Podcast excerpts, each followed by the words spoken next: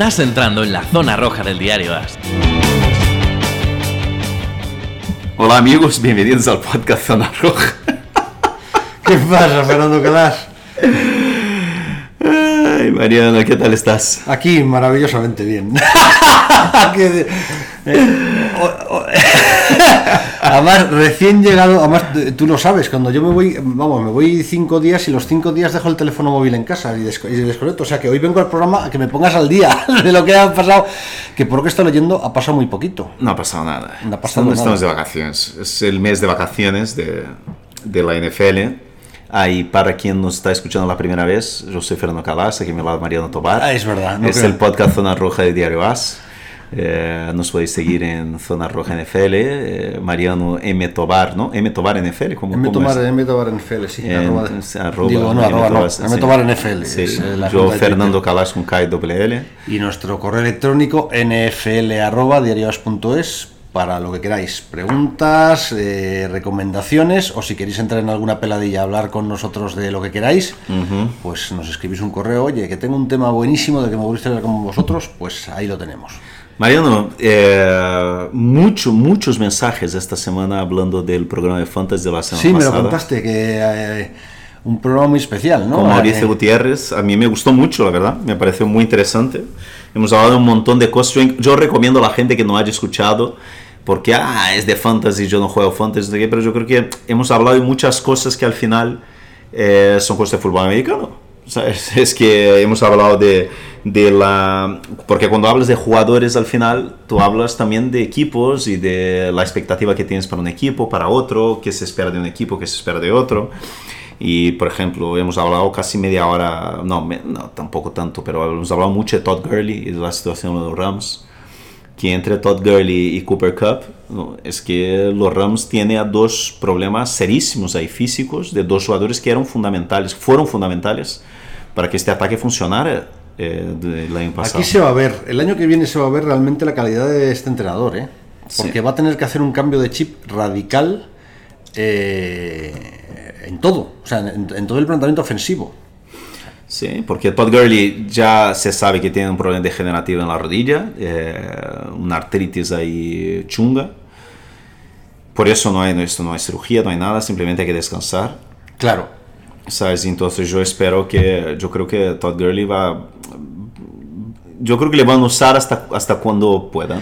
claro, pero es que es lo de lo que hablábamos, eh, lo que pasó el año pasado. O sea, tú no puedes tener una gran estrella que te marque la diferencia hasta noviembre.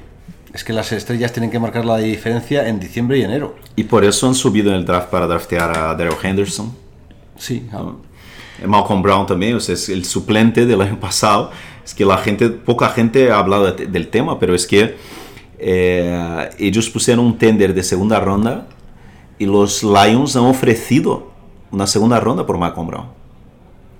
Y los Rams han cubierto la oferta de los Lions por el running back que ahora mismo teóricamente es el número 3.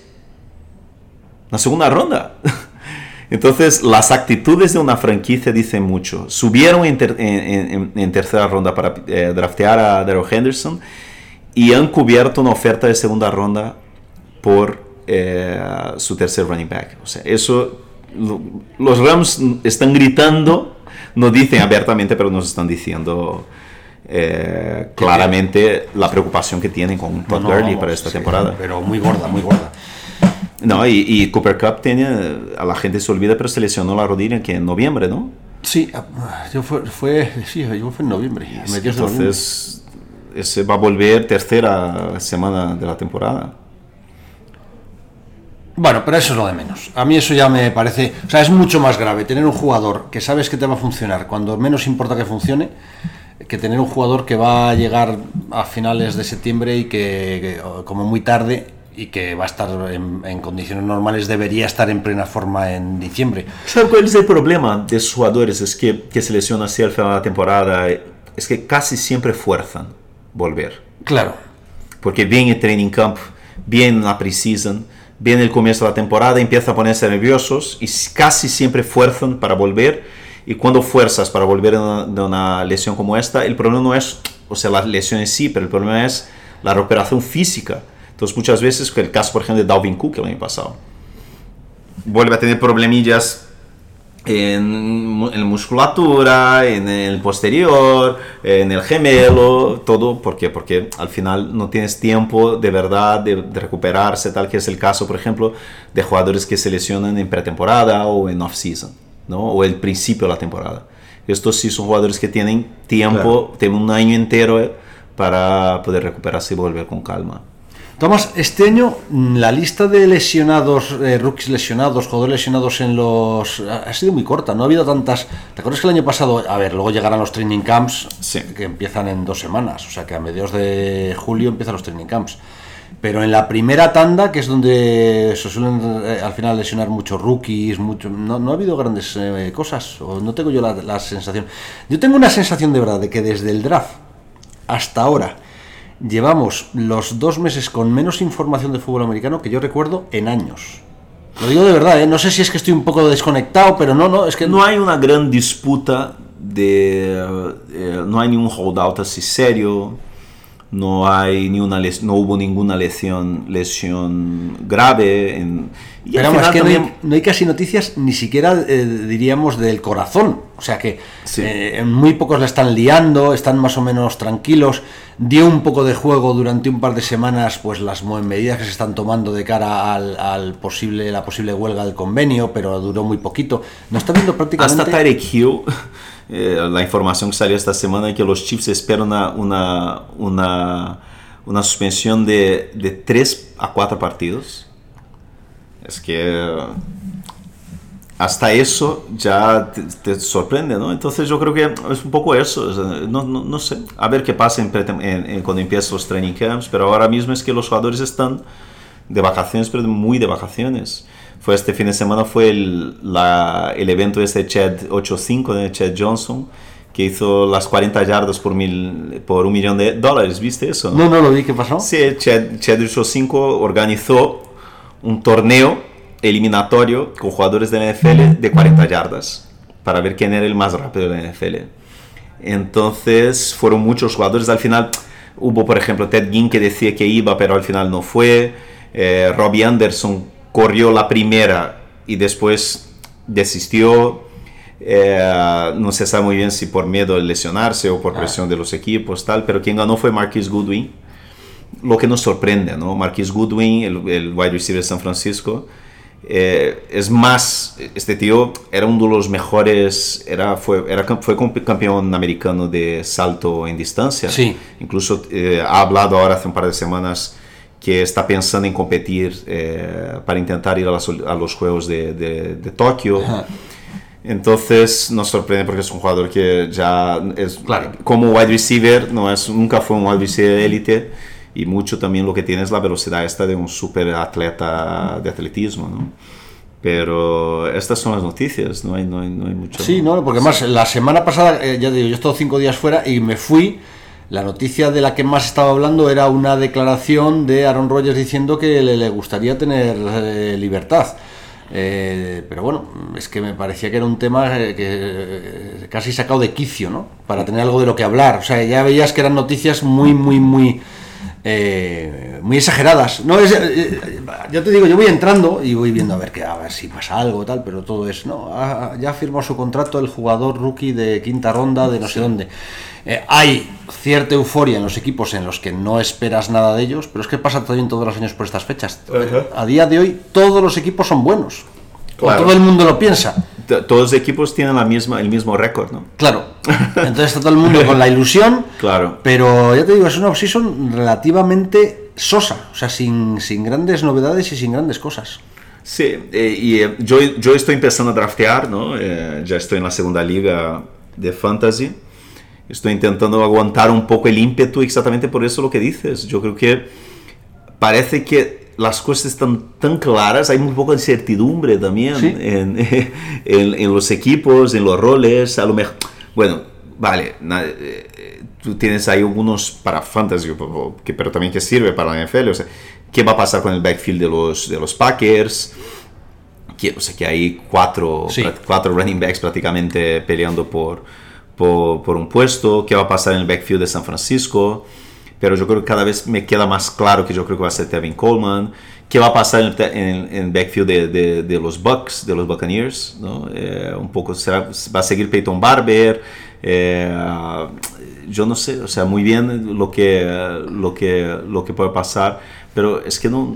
Es que además esas batallas se existen, ¿eh? O sea, son muchas veces eh, damos a día de hoy tenemos muy claro quién es el running back titular de cada equipo, pero yo estoy seguro que si hiciéramos una lista de quién es nuestro titular de los 32 equipos, probablemente llegaríamos al 1 de septiembre y un porcentaje alto, no sé si la mitad es demasiado, pero a lo mejor a 10 o 12 no serían ni de lejos el titular. Eh, o sea, los cambios en training camp, sobre Ajá. todo en backfield, son muy muy llamativos. Y también puede haber muchos cambios, no en el primer receptor de un equipo, Ajá. pero en quién es el número 3, quién es el número, ¿sabes? En la posición ahí 3, 4, eh, el training camp es importante. Te digo una cosa, todos los años pasa y nos quedamos boquiabiertos. O sea, tú haces el equipo titular de cualquier equipo de la NFL, los 11 titulares en ataque y los 11 titulares en defensa. Es que es más que habitual que de esos, os- esos 11 y 11 que todos damos por hechos se queden fuera del roster final uno, no, no es uno o dos por equipo, pero, pero sí hay un puño de jugadores que no hacen roster, por lesiones que no sabes que existen, por lo que sea, por muchos motivos. O sea que hay muchas veces que ahora damos por, por hecho que un equipo es de una manera que no tiene nada que ver y no tiene por qué ser así en... Por eso yo cuando dasteis tan en Fantasy tan pronto, en mayo, justo después del draft, eh, yo digo, joder, pero sí, ¿cómo son capaces de tener Sí, tan pero claro- estos drafts son de Dynasty, es distinto. Incluso, mira lo que ha pasado. Un jugador que durante la temporada de, de, de drafts de Dynasty, de rookies, que es principios de mayo, era un jugador que estaba súper valorado, que era Nicole Hardman, que los Chiefs draftearon en segunda ronda, en un momento porque la situación esta de Tarek Hill es una de las situaciones más raras que yo me acuerdo en la historia de la NFL. Llegó un momento en que estamos seguros que Tarek Hill no volvía a jugar en la liga. ¿Te acuerdas? No, yo también, mira, aquí ya voy a entrar en tema de política. Ajá. Yo creo que durante varios años Godel al disfrutó de una libertad para castigar y para poner sanciones desproporcionadas. Tú ya sabes mi opinión. Yo creo que la NFL solo debería sancionar cuestiones deportivas. Creo que Ajá. las otras cuestiones son temas eh, que tienen más que ver con la justicia ordinaria. Y que si un tío va a la cárcel dos años no va a jugar en la NFL, lógicamente. Que luego yo también entiendo que la NFL tiene que cuidar su imagen y que hay cuestiones, pues que... Pero la sensación que tengo ahora es que, yo no sé si es porque se acerca eso, el convenio, porque tienen que Sí. negociar con los jugadores de aquí a nada, que Godel está levantando un poco la mano. Que esa dureza con la que sancionaba, es que ha habido un momento hace tres años, a Elliot le metieron un viaje descomunal. Sí, es que parece que eso que te iba a decir. Y que- ahora él se ha vuelto a reunir con él. Tarek Hill va, va, va, va, va- va- va a ser sancionado, va a ser men- menos partidos que, que Ezekiel Elliott, creo que me parece Sí. una locura. No, pero es que al final te- es lo que hablamos siempre. Son cuestiones tan complicadas. Y, y, sabes que, que- que es que hay que tomarlas con más calma. Es que último- Claro. eh, ahora el, el, el mundi- el mundo de las redes sociales nos hace eh, juzgar las cosas eh, a veces con, no, no digo que sea con ligereza, porque no es con ligereza, son temas graves y, y vistos desde fuera son muy escandalosos, ¿no? Pero, pero nos falta información. Entonces yo creo que si la sanción va a ser menor que la de Elliot es porque la información que nos dieron pues no es la correcta. Porque si no, la información que nos dieron de lo que le había pasado a Tyre Hill era para dejar de jugar en la NFL. ¿Sabes qué? Yo, el hecho de que no tengamos tantas noticias eh, ahora este año, que ha- haya sido una, una off-season un poco... que tuvo mucho movimiento al principio, ¿no? Antes del draft, pero después, incluso las dos semanas an- anteriores al draft, eh, no, no hubo mucho... eh, yo creo que está sirviendo un poco para analizar más a fondo los equipos, también mirar un poco la temporada pasada. Tú sabes como yo, yo esta época del año mi chip es totalmente fantasy, ya sabes que yo Sí. empiezo a mirar, pero al final es una forma de leer la liga, Sí, ¿no? claro. Y entonces yo te, te- te he dicho el sábado eso, ¿no? O sea, la, lo que, la síndrome de David Johnson Sí. que yo estoy intentando evitar al máximo este año eh, gastar eh, primero, segunda ronda o incluso tercera ronda en running backs en equipos malos. Sí, si es que... Y yo tengo, tengo, a mí hay dos jugadores especialmente que me, que me dan pánico este año. Dos jugadores especialmente. Que son jugadores muy buenos, pero me dan pánico. Uno es con Barkley y otro es Le'Veon Bell. Pánico me da, Claro, Mariano. claro. Pánico. Porque David Johnson era- es muy bueno, nada de duda de la calidad de David Johnson. Pero mira lo que pasó el año pasado con, con Arizona. Y eh, es muy complicado lo que pasó con Derrick Henry el año, el año pasado. Sí, pero sí, mira, sin entrar en clave fantasy, mm, yo cuando lo vamos en los programas, yo tengo dos divisiones, la, la este de la americana, o sea, New England, y, y la sur de la nacional, o sea, los Saints, Los Saints. eh. en que el favorito para esas divisiones está tan claro que no hay debate. Pero en los dos casos estamos hablando de quarterbacks con más de 40 años. ¿eh? Y dices, ojo, es que dar por tan clara dos divisiones, eh, porque es que dices tú, ahora, ¿quién puede competir con England? ¿Quién puede competir con los Saints? Eh, pero es que no me lo creo. ¿Sabes lo que te quiero decir? Es que luego llega la NFL, llega la temporada, empiezas a ver partidos y luego nada es tan fácil. O sea, la NFL es mucho más compleja. ¿Qué es lo que nos pasa? A mí es una sensación que tengo todos los años en pretemporada. En pretemporada yo veo equipos de 8 y medio para arriba y equipos de 2 y medio para abajo. Es que solo veo eso. Entonces, al final haces una lista, este gana este, este gana este. Pero luego la dura vida de la vida es que los eh, mejores equipos de la NFL son 6,5 y los peores 6,2.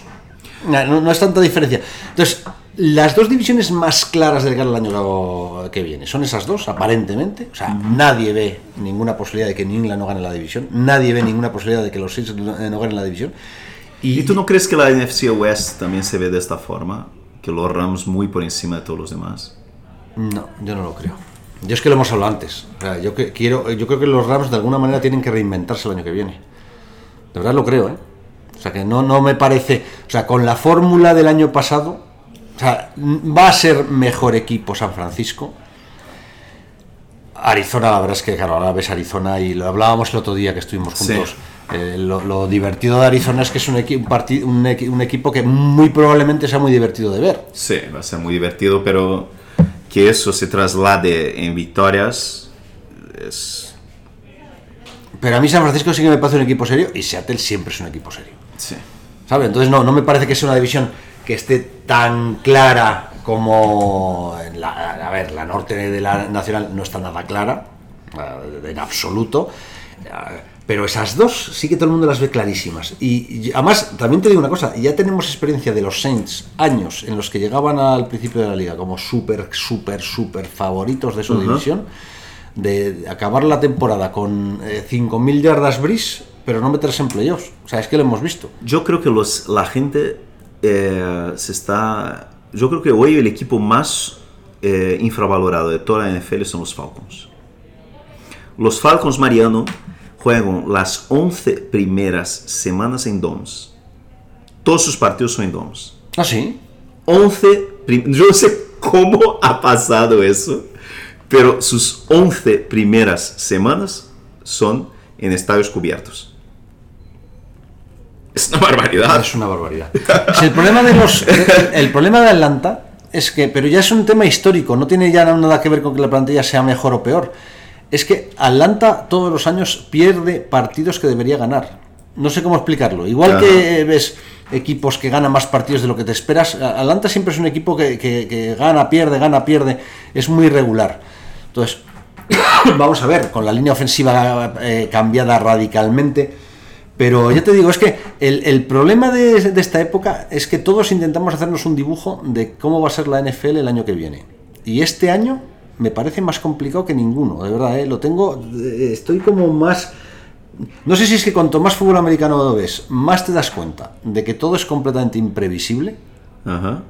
que es muy divertido porque claro, llevo dos llevo un- dos semanas haciendo programas de de, mm, de, de las peladillas estas con, con Jesús que son de analytics que es todo matemática y que parece que se da por hecho que todo es mucho más cuadriculado y mucho pero es que al final no es verdad. O sea que por supuesto que se pueden usar analytics eh, por supuesto que se puede pero la, la realidad es que esto es deporte y que hay gente que se hace millonario jugando a las quinielas. Por algo será. O sea Claro. que Mira, mira el calendario de los Falcons. En casa, eh, primero, primer partido debuta contra los Vikings, después en casa contra los Eagles, después en eh, Indianápolis, después en casa contra los Titans, después en Texas, en, en Houston, en Arizona, después en casa contra los Rams, en casa contra los Seahawks, después eh, bye, después semana 10 en eh, New Orleans, después semana 11, ahí sí, en Carolina. Bueno, es el bueno. primer partido, es Y- la y- semana y- 11. ¿Y, y cómo acaba? Porque Después eh, en casa contra los Buccaneers de nuevo. Eh, después en casa contra los Saints. Después en casa contra los Panthers. tres seguidos en casa ahí. Después en San Francisco. Es que no me lo puedo creer. Tiene tres partidos toda la temporada fuera de Domes. Es tremendo. Yo drafté a Matt, a Matt Ryan la semana pasada en séptima ronda, octava ronda, octava ronda por eso. Yo digo, es que es una locura lo que el calendario de los Falcons este año. Es una locura. Es que el calendario es muy difícil. ¿Viste? Vamos hablando de los rivales. Los rivales son dos rivales durísimos. ¿Qué estás leyendo de Cam Newton? Porque Dice parece que, que- está pasando y que está bien, ¿no? No, dicen que está bien, dicen que está entrenando, dicen que está ya empieza a lanzar los Es que balones. una de las cosas que odio de, este, de estos entrenamientos voluntarios, Ajá. de las OTAs y todo, es que todo lo que te llega son, estamos boquiabiertos de lo bueno que es no sé quién. por eso Estamos preocupa Eh, tanto Todd Gurley. Por eso preocupa. Porque Sonny Michel ya está corriendo a toda, a toda velocidad, no sé qué. Cam Newton ya está empezando a pasar el balón, no sé qué. No sé qué. Eh, pero cuando empiezas a escuchar noticias malas en off-season de un jugador, Es que no sé, nadie habla mal de nadie. O sea, es que es me que da pánico Gurley este año, Mariano. Pánico. no, no, es una. Es un drama fantasy. Lo de Garly es un drama fantasy. No, es un drama de fútbol americano real. Es un drama de fútbol americano real. Mm, Real, total. O sea, a mí no me extrañaría. Es que, ¿cuántas veces decimos eso, Mariano? Que a los quarterbacks les, le- tú les ves llegar la edad. ¿no? Despacio, ya estamos viendo con, con, con Breeze, cuando llega al final de la temporada ya no tiene la misma fuerza, Aaron Rodgers ya empieza a tener dificultad de locomoverse y de, tiene muchas lesiones, eh, Tom Brady ha cambiado estilo de juego, pues sigue espectacular, pero se nota como Nadal, por ejemplo, que Sí. con los años va cambiando, tal, pero los running backs no lo ves llegar mañana. Los running backs no lo ves llegar. ¿Te acuerdas, por ejemplo, que es que lo- eh, Sean Alexander, ¿te acuerdas? Sí, no, no, es de un año para otro. es sí, que, ¿cómo se llamaba? Aquel buenísimo que era de los, de los Chiefs, que era un espectáculo, Larry Johnson. Fue de una- o sea, es que es así. Eddie o sea, es- George. eh, Eddie Hay- George. Eddie George fue una cosa impresionante. Es que son así. O sea, los running backs es de un día al otro. ¡Bum! Se van, se acabó. Y entonces, este es el... o sea, eh, eh, mi- eh, eh, no- ¿Te sorprendería, Mariano, que, que no volviéramos a ver Todd Gurley? sí. No, sí me sorprendería. Sí lo... No, no, o sea, yo digo volver a ver el Todd Gurley, aquel que en, en su momento parecía la Diane Thompson. Yo, a mí, yo lo que me, me parece es que no le van a dar ni la oportunidad. O sea, mi, mi, es que yo tengo la sensación de que, de que el entrenador de los Rams, pues, además es parte de su prestigio, ¿eh? le va a dar la vuelta al equipo. Le va a dar la vuelta al equipo. Es que además lo tiene que hacer. Sea, un equipo como los Rams tiene que dedicar septiembre, octubre y noviembre a hacer pretemporada. Tú no puedes, porque es lo que hacen los equipos que realmente aspiran a playoff con, seriamente. O sea, ellos están buscando la fórmula de ser competitivos en diciembre y enero, que es cuando importa. Y es lo que, a lo que se dedican en septiembre, octubre y noviembre. Si tú tienes muy claro que tienes un running back, es que lo que hemos hablado al principio del programa, que en diciembre y enero ya no va a poder, porque va a tener, tú, él lo que va a hacer es buscar una solución, otras soluciones. Conclusión, ya, lo, lo que yo no espero es que a todos le, den- le den los 11.000 balones que le daban antes en cada partido. ¿Cuáles son los equipos hoy que a ti así, corazonadas, te dan así un poco de yuyu? que me dan yuyu. No, no, a mí los Rams me dan yuyu, de verdad, pero, pero es que ya el año pasado. El problema que tengo con los Rams es que me llevan dando yuyu tres años. Y en este camino de, de tres años han llegado a una Super Bowl. O sea que no, no, pero yo no me, me- no me fío. De verdad que empecé muy optimista con, con los Packers, pero súper optimista, ¿eh? O sea que a, a- a eso de marzo, abril. Yo veía a los Packers y decía, "Ah, estos son los máximos favoritos de la, de la nacional. Y según va avanzando la offseason, me voy desinflando con los Packers. Me están empezando a dar un poco de yuyu. De verdad. sí. Eh, ¿A ti no te pasa también? No, a mí, a mí yo, yo- yo tengo tres niveles de equipos. Los equipos que me gustan, los equipos que yo tengo la sensación de a ver qué tal, que no me, no me salto a la piscina, o sea, a ver qué tal. Y los equipos que me dan yuyu. Yo tengo tres niveles. Los Packers yo todavía estoy en el a ver qué tal. Sí, ¿verdad? Pero, pero ya empiezas a decir, uy, eh, eh, A ver qué tal. huelen- hay cosas que huelen muy bien y Sí. hay cosas que dices, "Jo, se han hecho muy bien. Yo los Pero- Packers a ver qué tal, eh, los Bears a ver qué tal, Claro. ¿sabes?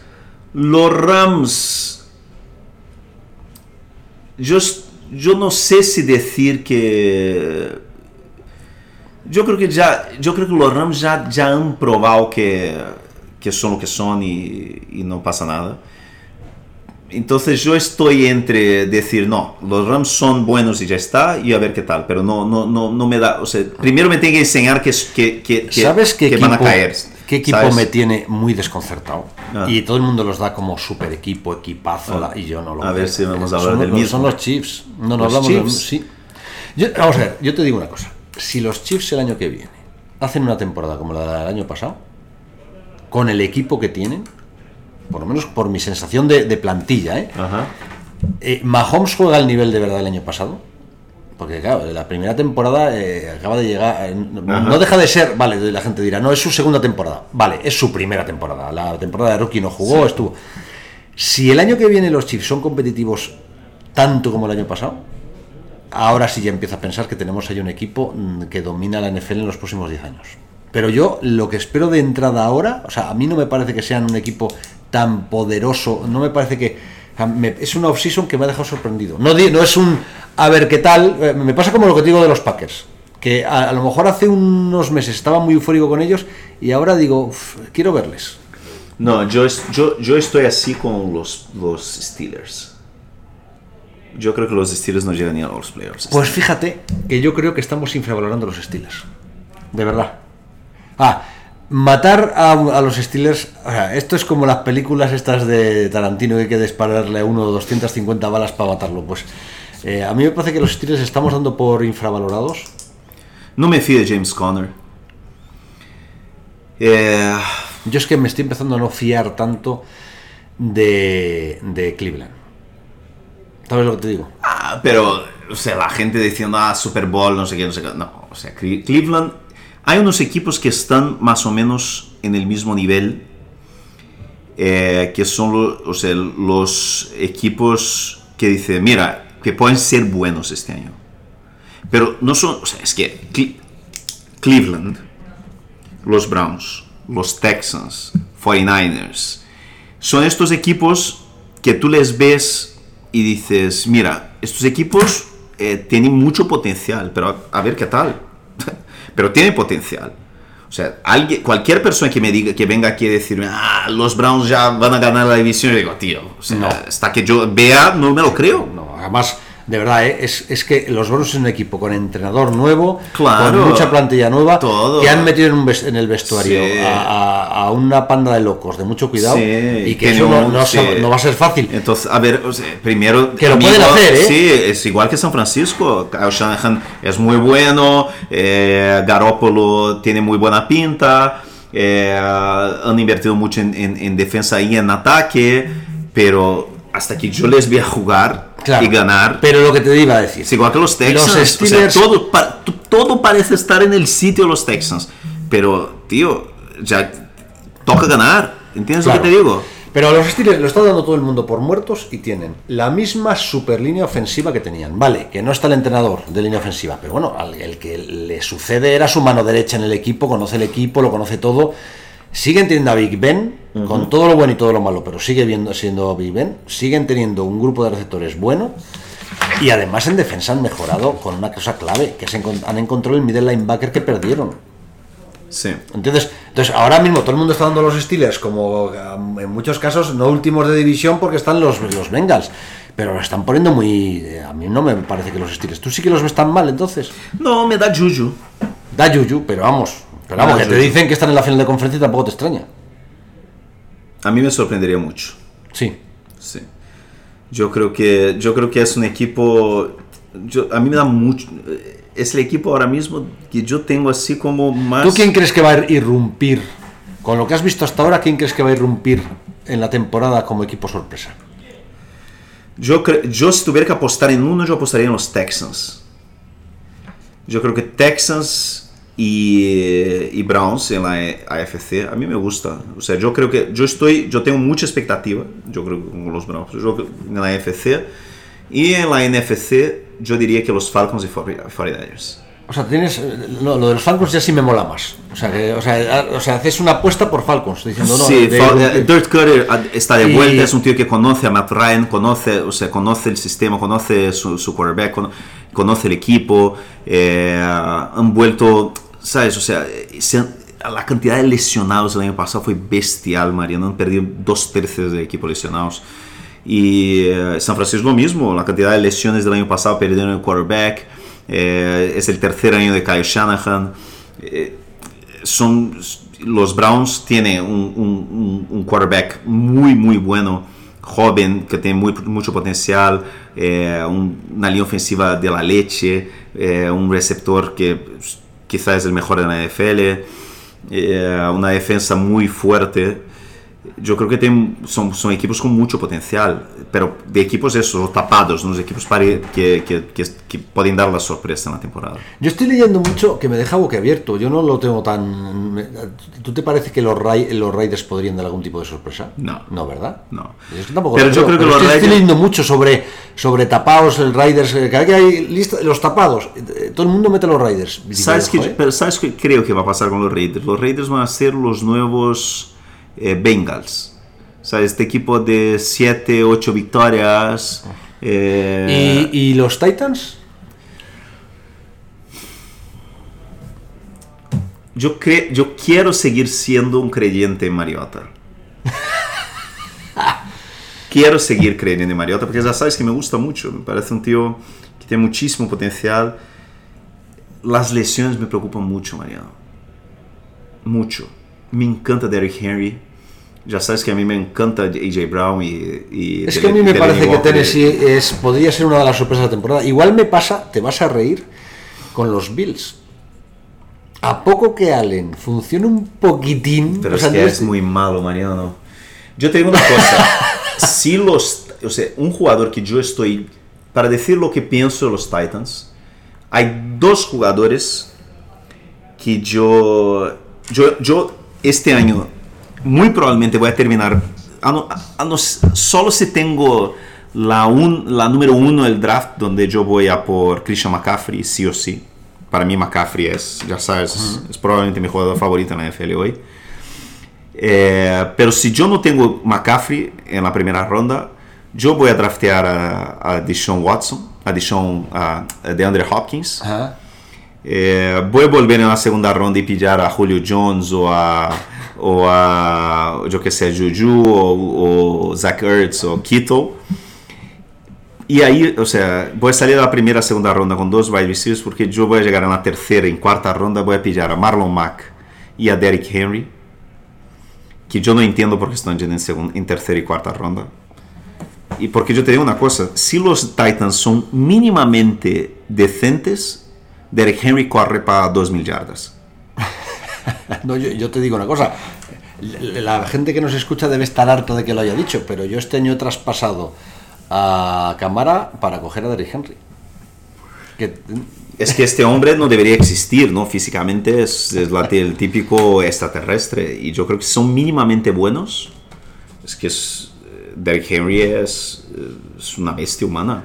Y yo te digo, hay dos, yo te dije el otro día, ¿no? que hay dos jugadores que son drafteados en tercera y cuarta ronda que para mí tienen más posibilidad de ir, de ser drafteados en primera ronda el año que viene. Para mí son Marlon Mack y, y, y Derrick Henry. lo que pasa es que Derrick Henry no creo que tenga mucho recorrido.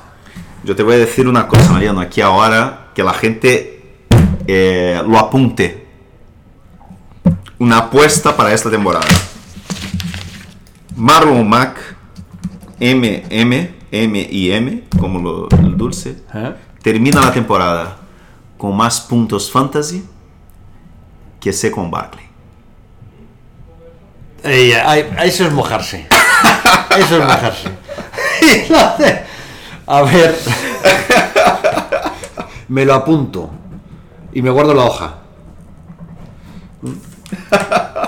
No, no, me lo apunto y. Lo que pasa es que. No, es, complicado. Y Derek, y Derek Henry, eh, Derek Henry, es lo que yo te digo, si Mariota no se lesiona y son mínimamente buenos, Derek Henry corre para 2.000 yardas esta temporada. Porque tiene potencial para eso. Yo no sé, no sé, de verdad... eh, Si a mí lo único que me da miedo de él es que sea esta temporada y la que viene, que sea un jugador que ya, ya ha consumido temporada y media y le queden otras dos y pero media. ¿cuántos años tiene Derek Henry? No, no, si es muy joven. Es muy joven. Pero lleva en la liga ya. ¿Cuántos años? Lleva dos años, ¿no? Sí, pero es que es un chaval, tiene 24 años, ni eso, entró en la liga con 20 años. Ya. Sí, sí, no, no, por. por- Es que es muy, muy joven y está fresco todavía.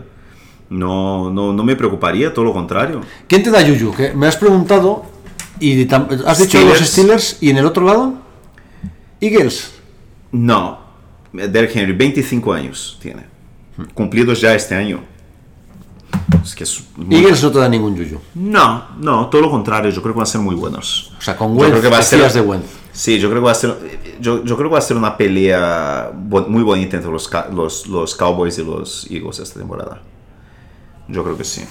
Yo no ves, es otra división que me, me dicen mañana. A ver, que ganan los Giants, no, no me lo creo.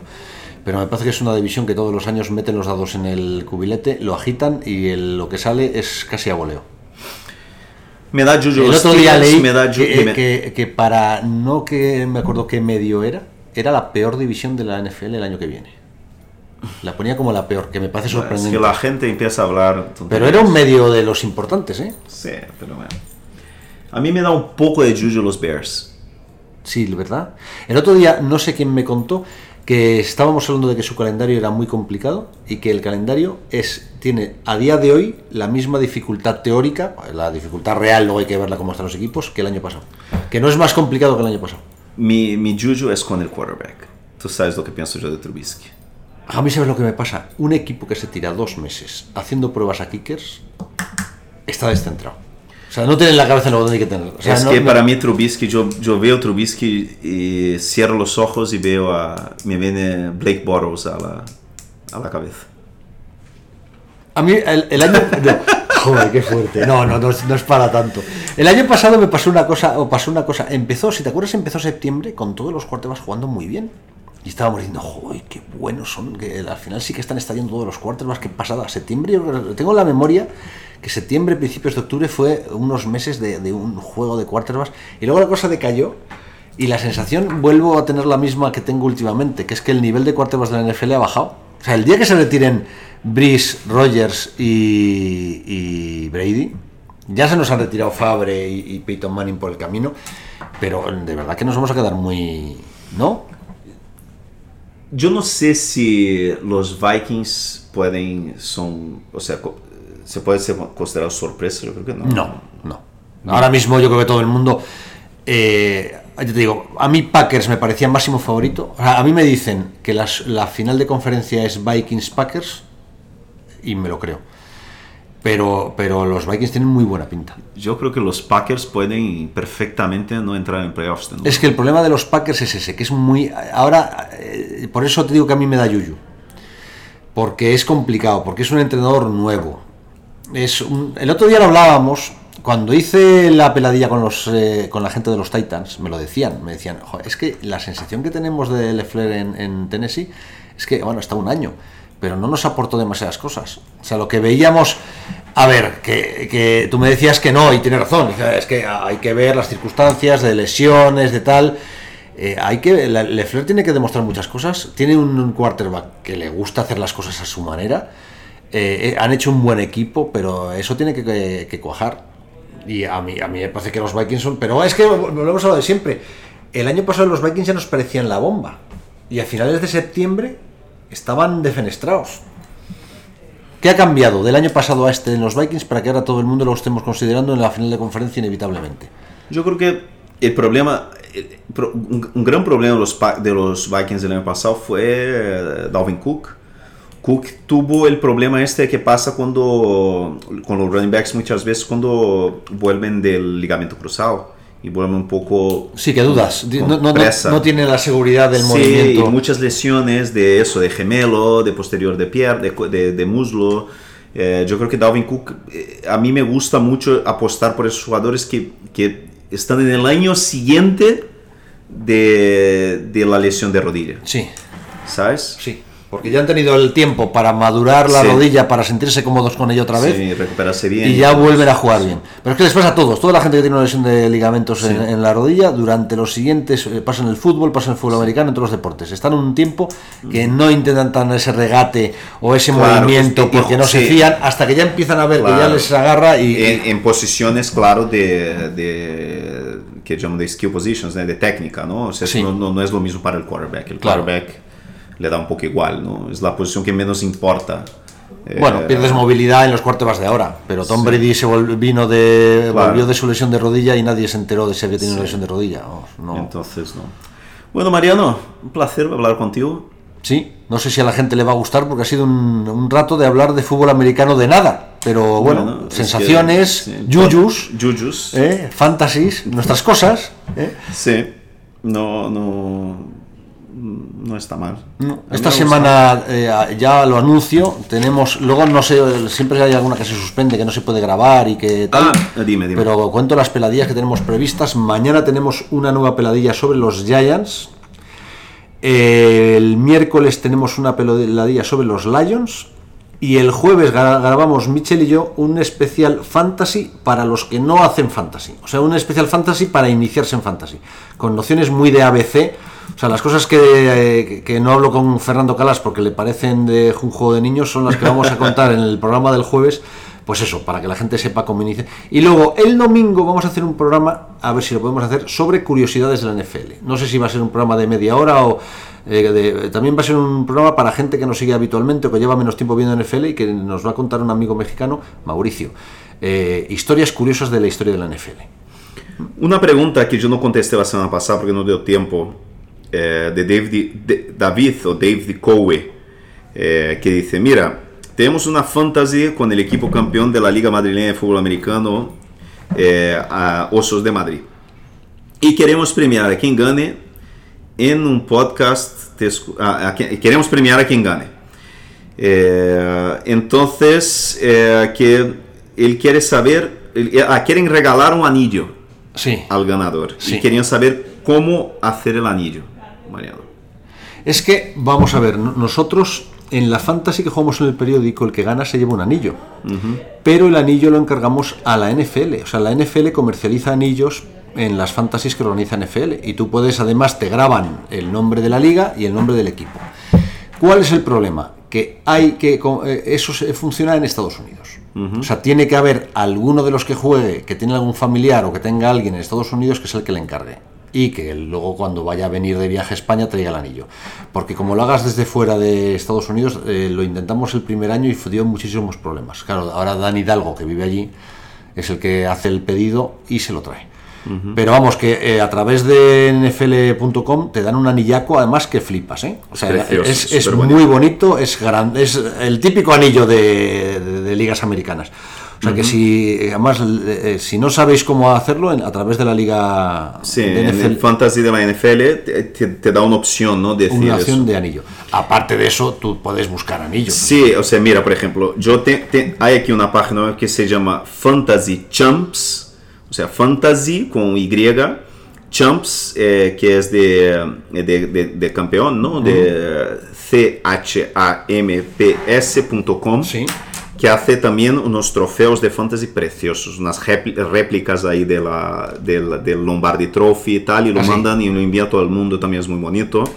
Hay otra también que se llama customfantasyrings.com, o sea, custom, C-U-S-T-O-M, fantasy rings de anillo, ¿no? R-I-N-G-S.com, también que hace, que hace anillos. Y hay otra web también que se llama Crown Awards, que es, o sea, de la corona, ¿no? Crown, C-R-O-W-N-A, W-A-R-D-S.com,